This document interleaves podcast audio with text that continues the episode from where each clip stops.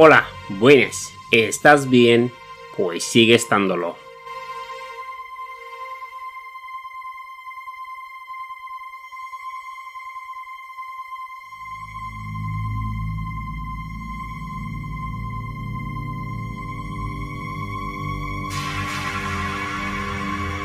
El Perú ha sido testigo de miles de crímenes de toda índole, todos reprobables y condenables, pero a mediados de la década de los 90, a 2 kilómetros de Ica, se encuentra el poblado de José Galvez, un poblado sin asfalto, pequeñas casas de Eterniz con un aproximado de 200 habitantes, y después está el poblado de Parcona. Estos dos municipios fueron el hábitat de un despiadado violador, necrofilo y asesino en serie de niñas, quien sin ningún tipo de conciencia atentó contra la vida de las pequeñas peruanas. Todo el país estuvo en vilo por los actos de este violador e infanticida que engañaba a las niñas en las salidas de los colegios para luego llevarlas a un lugar apartado donde las violaría y asesinaría para después tirar los cuerpos por la calle, haciendo esto con 13 niñas indefensas. Esta es la historia de cómo un simple campesino peruano se volvió en el asesino en serie más despiadado de la historia oscura de Perú, al que la prensa apodó como el monstruo de Parcona.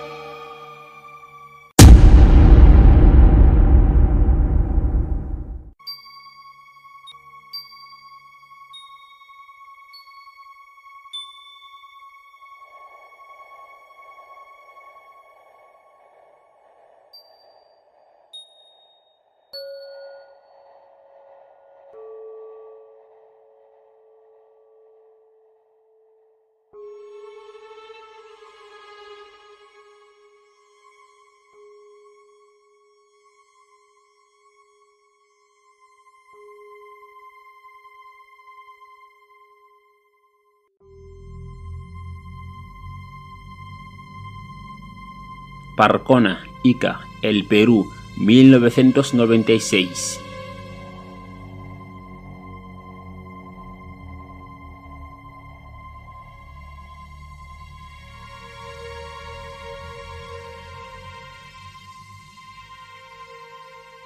Era miércoles, el 4 de septiembre de 1996. El sol se estaba ocultando en aquel ocaso. Dos hermanos campesinos, uno llamado Juan Espino Castillo, de 28 años, y su hermano pequeño, Carlos Espino Castillo, de 25 años, recién terminaban de trabajar en su campo, que se encontraba a 6 kilómetros de Ica. En ese momento los dos hermanos observaron que un hombre flaco, de estatura media, con aspecto desaliñado, caminaba por el campo. Pero este sujeto no iba solo, llevaba de la mano a una niña pequeña, de piel mestiza, de cabello largo de color negro y con uniforme escolar. Las recientes noticias de desapariciones, violaciones y asesinatos de niñas los tenían preocupados, por lo que decidieron seguir al sujeto, a escondidas, para así salir de dudas. Siguieron los pasos del hombre con la niña y los vieron entrar en una choza abandonada. Se preguntaron si entrar o no. Al final decidieron entrar en la choza abandonada. Abrieron la puerta de una patada y en ese momento se dieron en la cara con el horror.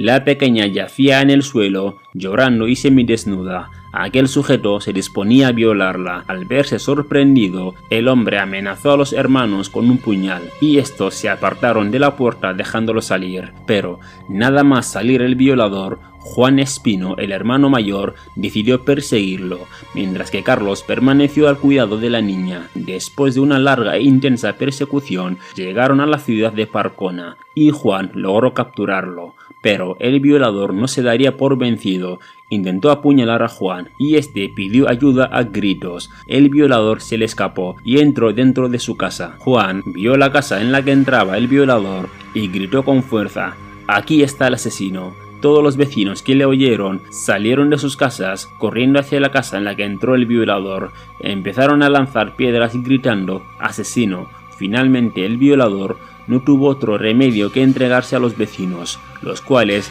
le atarían y lo llevarían a la comisaría más cercana.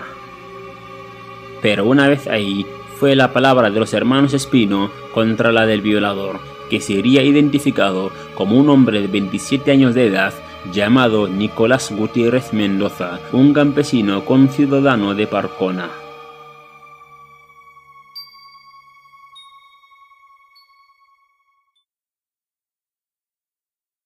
Cuando los pobladores de Parcona pensaron que al fin ya tenían al violador y asesino, la policía les dijo que no podían mantener a Nicolás encarcelado sin ninguna prueba clara. Las autoridades en un primer momento mostraron poco interés en Nicolás, por lo que no se molestaron en salir a buscar pruebas. En su lugar fueron los propios ciudadanos los que se organizaron en brigadas de búsquedas para intentar encontrar lugares sospechosos donde podría haber actuado el violador. Las brigadas de pobladores comenzó su búsqueda y no tardarían mucho tiempo en hallar el cuerpo de alguna víctima.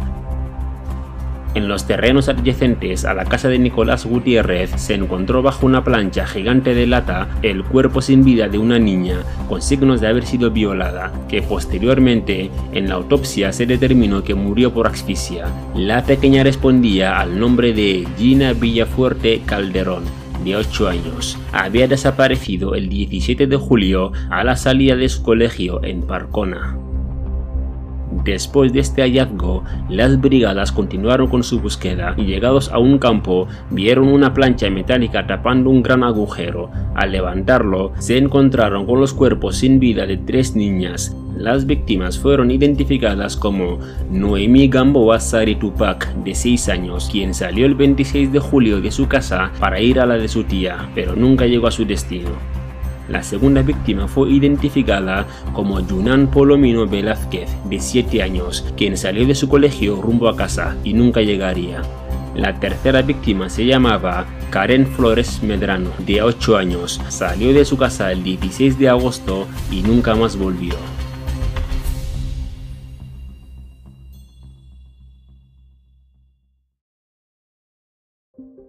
Se les comunicó a las autoridades acerca de los hallazgos. Con eso la policía interrogó a Nicolás Mendoza por las violaciones y asesinatos a niñas en Parcona. Nada más empezar el interrogatorio, el joven Nicolás confesó ser el violador y asesino en serie, y no solo eso, sino que les contó a los agentes todos y cada uno de sus violaciones y asesinatos a niñas. Les confiesa que la cantidad de víctimas es más del triple.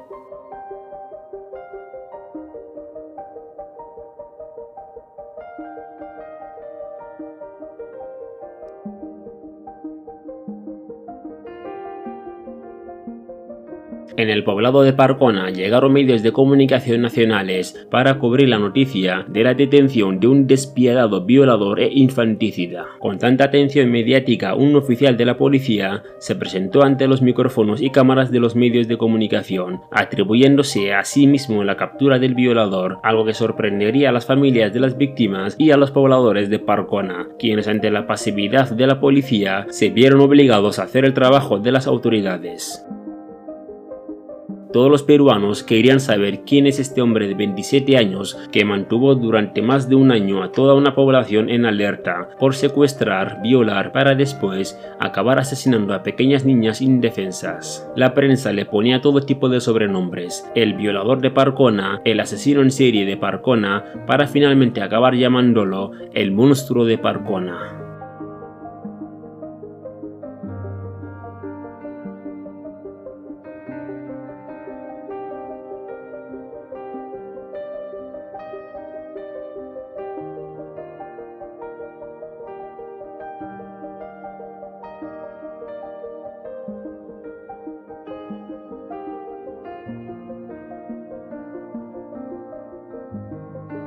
Nicolás Gutiérrez Mendoza nació en la capital peruana, Lima, en un 8 de octubre de 1969. Su padre les abandonó desde que Nicolás era un niño y se crió junto a su madre, quien sufría alteraciones mentales. Nicolás tuvo una infancia difícil y dura, vivía en una choza con su madre y hermanos. De niño, un desconocido le interceptó por la calle y tras hacerle tocamientos, el sujeto le violó, convirtiéndose así en una víctima de violación.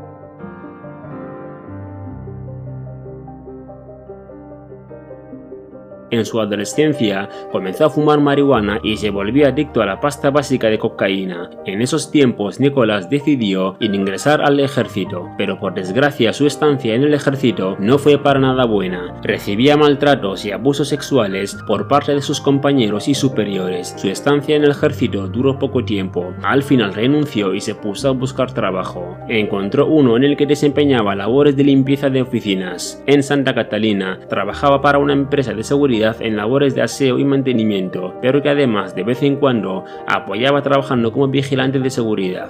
Una noche se quedó en el local de la empresa con sus compañeros de trabajo haciendo el turno nocturno. Empezaron a beber alcohol hasta emborracharse todos. Estando ebrios, al ser el más joven de los trabajadores, sus compañeros se aprovecharon de él, violándolo en repetidas ocasiones durante aquella noche. Sus compañeros de trabajo no solo le violaron en una noche, sino que fueron dos noches. La segunda vez le llevaron a la azotea del edificio y ahí abusaron de él. Nicolás nunca denunció ninguna de las violaciones que sufría por parte de sus compañeros de trabajo. En su lugar solo renunció a la empresa y jamás regresó a cobrar el dinero que le debían. Se fue lleno de ira, humillado y avergonzado. Después de esto, encontró trabajo en una empresa de construcción, quien después de una infancia difícil y de una adolescencia no menos fácil, por fin conseguía algo de bienestar en su vida y estabilidad laboral. Pero su tormentado pasado, la ira y la humillación no desaparecieron dentro de él. Nicolás dejó de controlarse para dejar salir a la bestia que llevaba dentro, comenzando con una carrera criminal que lo llevaría a ser uno de los violadores en serie, infanticidas y asesinos en serie más odiados, más perversos, más despiadados y más famosos de las crónicas negras de Perú, lo que le llevaría a convertirse en Nicolás Gutiérrez Mendoza, el monstruo de Parcona.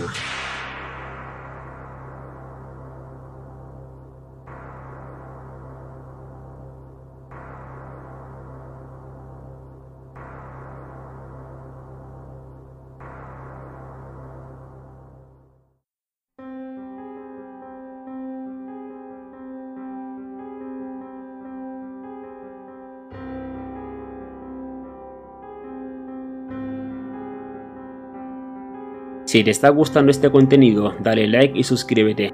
Si me escuchas desde el podcast, haz lo mismo, dale like y sígueme.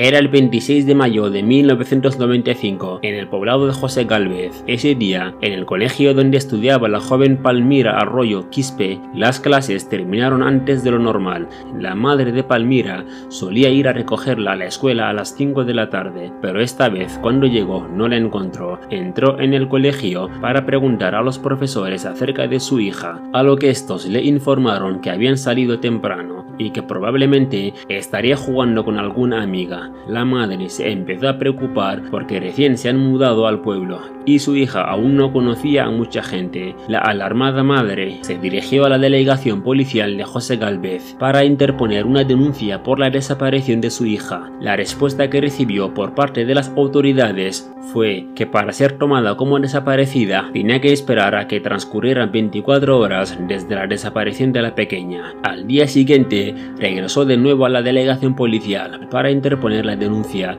y que estos buscaran a su hija. En esta ocasión le dijeron que no tenían suficiente gasolina para la camioneta. Al ver el poco interés mostrado por la policía, decidió pedir ayuda a la comunidad. Se pusieron a buscar a la joven Palmira Arroyo.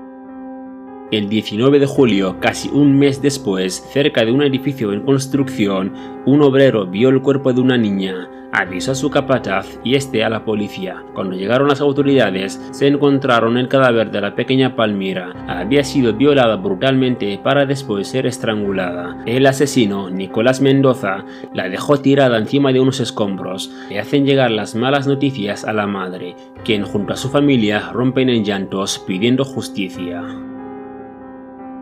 En un primer momento, la policía puso su mirada en un ex convicto residente de la zona, llamado Arturo Salvatier, a quien la policía lleva a la comisaría para interrogarle, pero después de horas de interrogatorio se dan cuenta de que no es el asesino, ya que Arturo Salvatier les ofreció una coartada que después de ser comprobada le liberaron.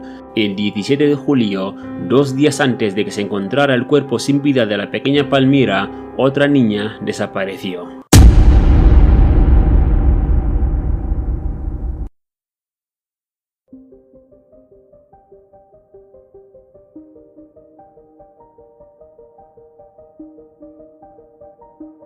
La desaparecida se llamaba Keila León, una niña de 6 años que estudiaba en el colegio Villa El Salvador. La tarde del 17 de julio, su madre se fue a buscarla al colegio y cuando llegó no estaba su hija. Intentó poner la denuncia por la desaparición de su hija, pero la policía de nuevo le respondió lo mismo que a la madre de Palmira. Tiene que pasar 24 horas desde la desaparición para poder interponer la denuncia. Pero unos días más tarde, un campesino llegó a su campo para pero aquel día la mañana sería diferente para este campesino, ya que en su campo hallaría el cuerpo sin vida de una niña. Inmediatamente avisó a la policía, quienes al llegar vieron que la niña tenía puesto el uniforme escolar y su ropa interior estaba bajada hasta las rodillas, dando por hecho que su asesino la violó brutalmente, para después estrangularla hasta privarla de la vida. La policía se lleva el cuerpo de la niña a la morgue, se les informa a los familiares de Keila León sobre el espeluznante hallazgo, y estos fueron citados para hacer un reconocimiento del cuerpo. Al llegar la familia, se confirmó que el cuerpo era de la joven Keila León, de 6 años.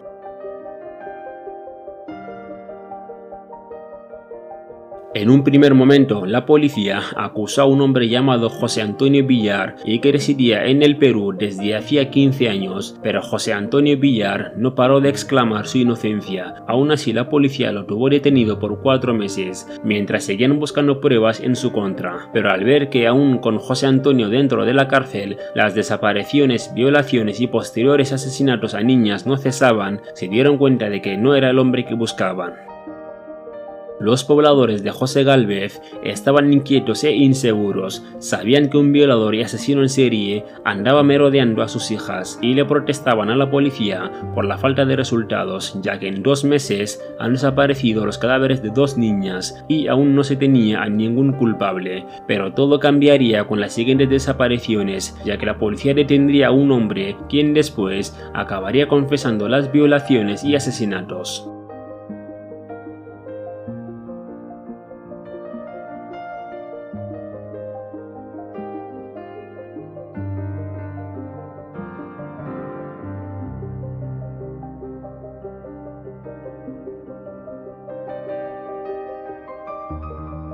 Martes 15 de agosto de 1995 era un día más para la joven Joana Quispe Contreras, una niña de 6 años. Su madre la llevó al colegio por la mañana y esta pensó en volver por la tarde a por su hija, pero desgraciadamente no sería así. La joven Joana estudiaba en el colegio peruano-japonés en Villa El Salvador, el mismo colegio que la niña desaparecida anteriormente, Keila León. Por la tarde, al terminar las clases, Joana salió a la puerta a esperar a su madre. Se le acercó una mujer quien se ofreció a llevarla, a lo que Joana se negó y dijo que estaba esperando a su madre. Después de esto, se le acercó un hombre delgado con aspecto desaliñado y con cara amigable. Ese sujeto era Nicolás Mendoza, quien le ofreció dinero a cambio de llevarle una carta de amor a su novia. La pequeña Joana, incrédula a la situación, aceptó la propuesta de Nicolás, el cual le dio unos pocos soles a la pequeña y le agarró de la mano para ir a darle la carta de amor a su novia,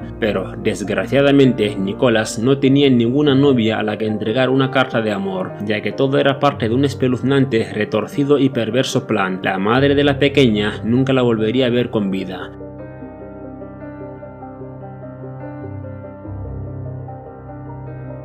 Al volver la progenitora al colegio y no encontrarse con su hija, temó lo peor, ya que recientemente dos niñas habían desaparecido a las salidas de los colegios. Pegaron carteles por el poblado con la descripción de la niña, 11 días después de la desaparición de Joanna, el 26 de agosto en la avenida Grau se encontró con el cuerpo de la niña. Al igual que las demás niñas, fue encontrada con indicios de haber sido violada brutalmente, para después ser estrangulada hasta la muerte. Nicolás Mendoza se había cobrado su tercera víctima de tan solo 6 años.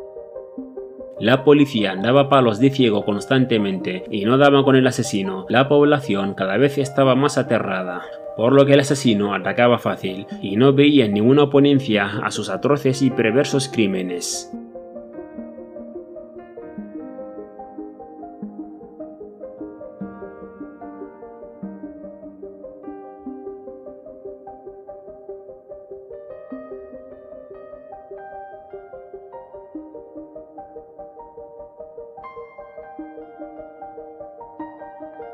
El 11 de septiembre, Nicolás Mendoza volvió a atacar otra vez.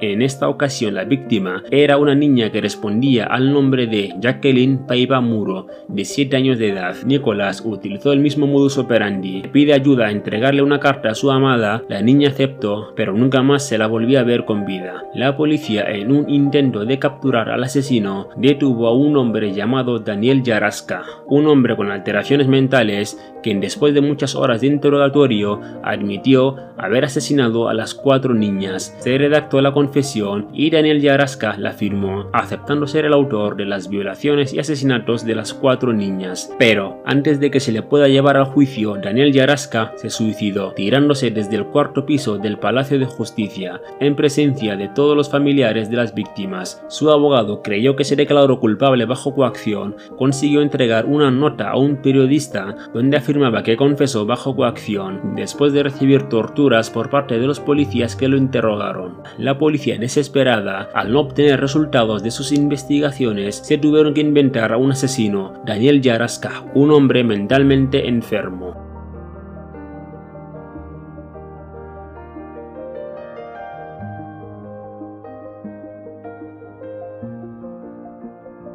Durante los meses de febrero y mayo de 1996, Nicolás Mendoza violó y asesinó a dos niñas más usando el mismo modus operandi. Las víctimas fueron Jenny Champa Rueda de 9 años y Lidia Céspedes Rojas de 8 años. Los cadáveres de estas dos niñas fueron hallados en el mismo lugar que algunos de los cadáveres de las primeras cuatro víctimas. Nicolás Mendoza ya llevaba seis cadáveres a sus espaldas.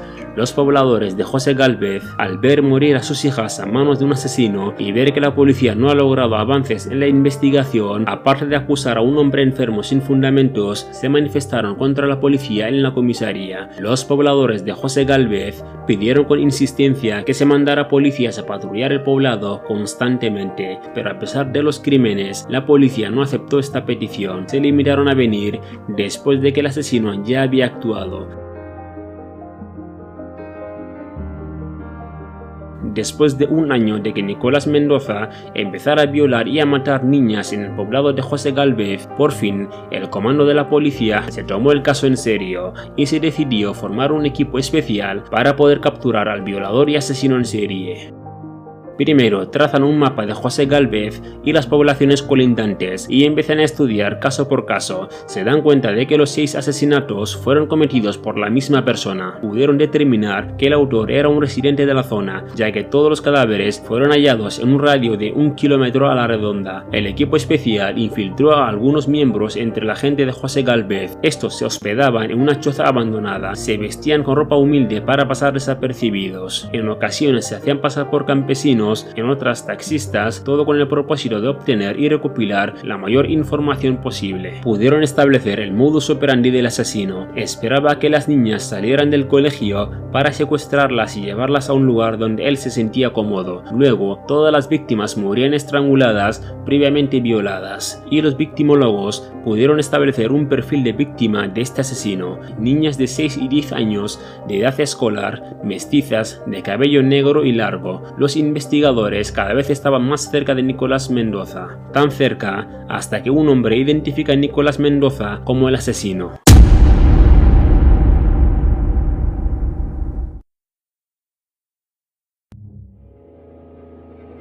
Unos días antes de que apareciera el cuerpo de la última niña, llamada Lidia Rojas, de 8 años, un testigo dijo haber visto en la madrugada a un hombre llevando una bolsa grande con un bulto pesado, y este testigo identifica al hombre como Nicolás Gutiérrez Mendoza,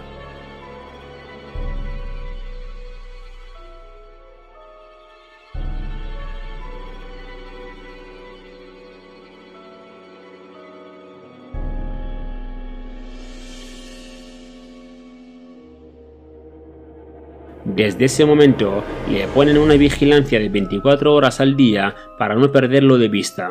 Después de días de intenso seguimiento a Nicolás y no poder encontrarle con las manos en la masa, a los investigadores les llega la declaración de una vecina que dijo que hacía unos años Nicolás entró en su casa y quiso violar a su hija menor de edad. Con esta información, los investigadores le detienen a Nicolás y lo interrogan. Este niega rotundamente cualquier participación en crímenes anteriores y en los seis asesinatos que están sucediendo, y como no hay ninguna prueba clara contra él, le sueltan, a pesar de tener un retrato robot realizado por el testigo.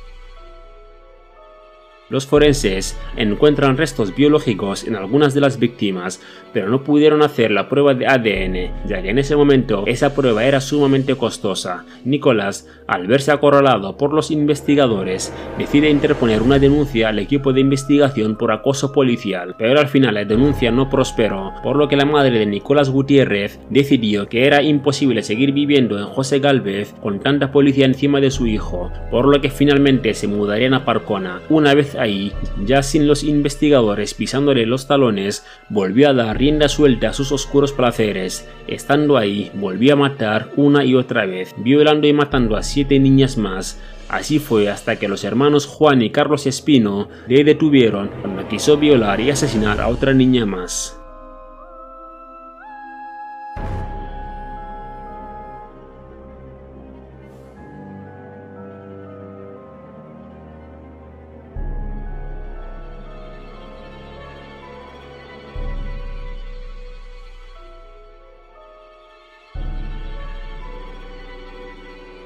Una vez detenido, Nicolás Gutiérrez Mendoza, ahora conocido a nivel nacional como el monstruo de Parcona, confesó los siete crímenes que cometió en este poblado, también las seis violaciones y posteriores asesinatos ocurridos en José Galvez realizó la confesión ante la fiscal del distrito y su propio abogado de oficio. Por fin, los familiares de las difuntas sabían quién fue el responsable de la muerte de sus niñas. La confesión de Nicolás era lo que ocupaba las portadas de los periódicos nacionales. Todos los peruanos estaban atentos al desarrollo del caso y con la confesión todo el mundo pedía para él la máxima condena posible.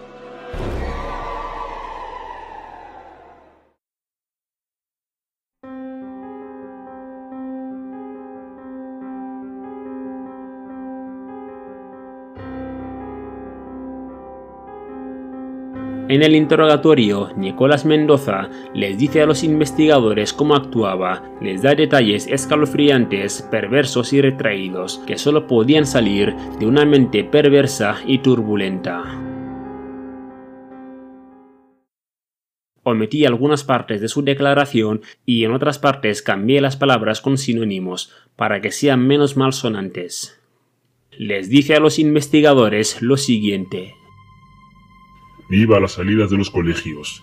Me gustan las niñas que tienen minifalda. Me acercaba y les decía, hola mamita, ¿cómo te llamas? ¿Cuántos años tienes? Te doy cinco soles y me ayudas a llevarle una carta a mi enamorada. Le llevaba una choza abandonada y en el camino la iba manoseando, pero las niñas no decían nada. Era para mí como si aceptaran lo que les iba a pasar. Tocaba sus partes íntimas y les decía, estoy enamorado de ti. Luego empezaba a besar su parte íntima y pasaba del personaje bueno a la bestia. Yo cambio de personalidad. Cuando veo una niña débil, la trato de convencer. Me transformo en un verdugo, en un criminal, en un arranque dentro de mí. No las violaba, hacía el amor con ellas. Tenía una segunda relación sexual con ella, incluso hasta una tercera vez. Las mataba después de la relación sexual. Enumeraba a mis víctimas porque quería ser famoso. Una vez que la chica estaba muerta, empezaba otra vez a tener relaciones con su cadáver y lo sentía como si estuviera viva. Sentía más placer cuando estaba muerta. Le salía sangre, sentía el olor de su sangre y me excitaba más. Después la tiraba a algún lado. Pasado unos días, ya quería otra vez tener relaciones. Tenía deseos de violar y matar. Trataba de controlarme, pero no podía. En casa tenía mis sobrinas, por eso me retiraba para no matar a mis propias sobrinas.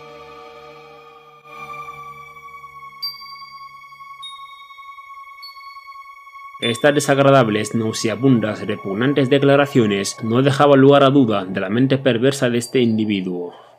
La policía salió con Nicolás para que éste les lleve a cada uno de los lugares donde cometió los crímenes y donde se deshizo de las ropas de sus víctimas. Llegados a los lugares, la policía encontró mochilas de niñas, blusas, uniformes escolares y al estar presente en cada escena, Nicolás recordaba nuevos detalles y se lo mencionaba a la policía. Antes de ser llevado a juicio, se le realizó un examen psicológico. Los psiquiatras, a la conclusión que llegaron fue que el monstruo de Parcona desarrolla una personalidad histriónica en la cual actúa asumiendo diversos papeles al momento de mentir. El cinismo de sus frases lo hacían ver impulsivo e inestable. También tenía paidofilia, perversión sexual, satiriasis, sadismo y desviación sexual al practicar necrofilia. También dedujeron que Nicolás atribuía sus sentimientos al ser violado de niño hacia las niñas, quien se veía a sí mismo como una de ellas y lleva a cabo lo mismo que le hicieron a él. El informe del psiquiatra también decía que quería experimentar lo que sus violadores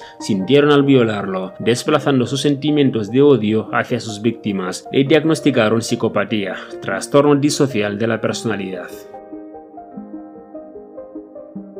Nicolás Mendoza confesó que fue su cuñado, Jesús Carlos Mendoza, quien le habló de violar a niñas. Su cuñado, que en ese momento estaba en la cárcel cumpliendo condena por violar a cinco niñas.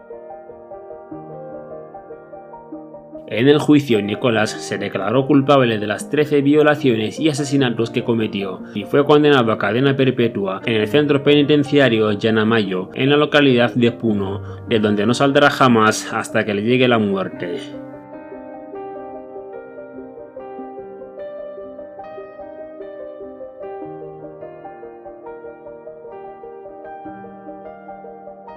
Hasta aquí llega el vídeo de la historia de Nicolás Gutiérrez Mendoza, el monstruo de Parcona. Si te gustó este vídeo, dale like y suscríbete al canal. Si me escuchas desde el podcast, sígueme para no perderte ninguno de mis contenidos. Y sin nada más por mi parte, me despido. Nos vemos en el próximo vídeo. Hasta luego.